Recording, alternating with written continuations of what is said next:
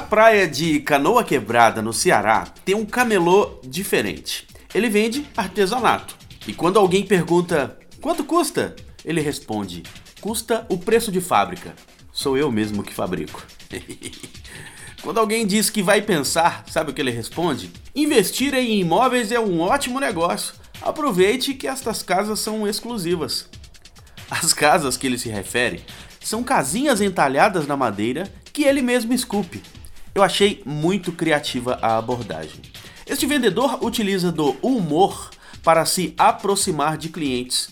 Humor não é para todo mundo, mas quem sabe utilizar do humor consegue vender mais. E ser bem-humorado não é a mesma coisa que saber contar piada. Para vender mais, não é necessário ser um piadista, mas saber brincar com o que vende pode sim ser uma excelente ferramenta de vendas. Eu sou Leandro Branquinho e você pode ouvir mais áudios em radiovendas.com.br e falando de varejo.com. Rádio Vendas.